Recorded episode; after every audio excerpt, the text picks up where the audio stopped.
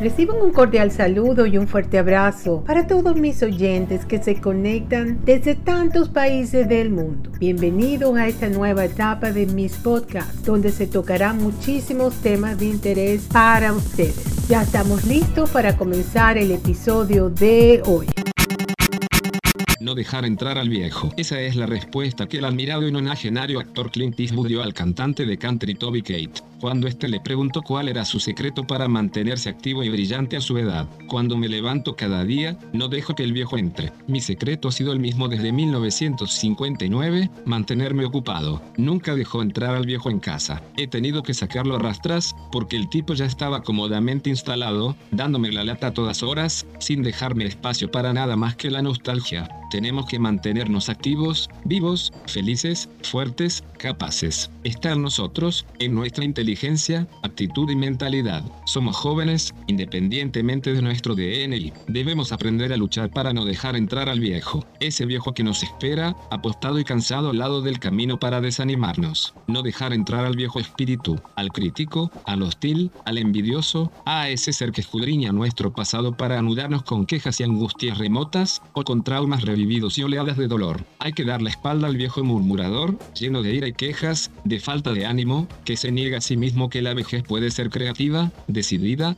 llena de luz y proyección. Envejecer puede ser placentero e incluso divertido si se sabe emplear el tiempo, si se está satisfecho con lo que se ha conseguido y si se mantiene la ilusión, añade Clint Eastwood, una leyenda que ha sido nominada a 10 Oscars, ganando 4 de ellos, todos ellos tras cruzar el umbral de los 60 años. Se llama no dejar entrar al viejo. Estas palabras resonaron tan profundamente en el cantante de country Toby Keith que le inspiraron para componer la canción Don't Let the Old Man In, dedicada al legendario actor. Don't let the old man in.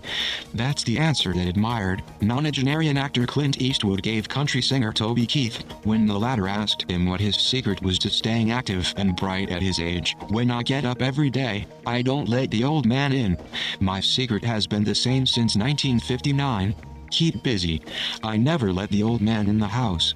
I've had to drag him out because the guy was already comfortably ensconced, nagging me at all hours, leaving me no room for anything but nostalgia. We have to stay active, alive, happy, strong, capable. It's in us, in our intelligence, attitude, and mentality. We are young, regardless of our DNA. We must learn to fight not to let in the old man that old man who waits for us, stationed and tired by the side of the road to discourage us.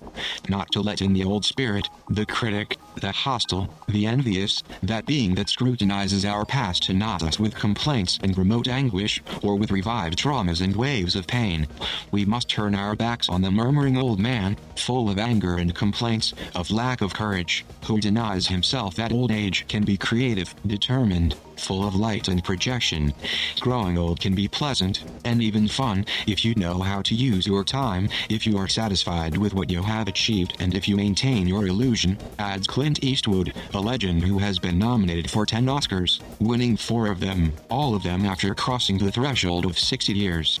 It's called Not Letting the Old Man In. These words resonated so deeply with country singer Toby Keith that they inspired him to compose the song, Don't Let the Old Man In, dedicated to the legendary actor.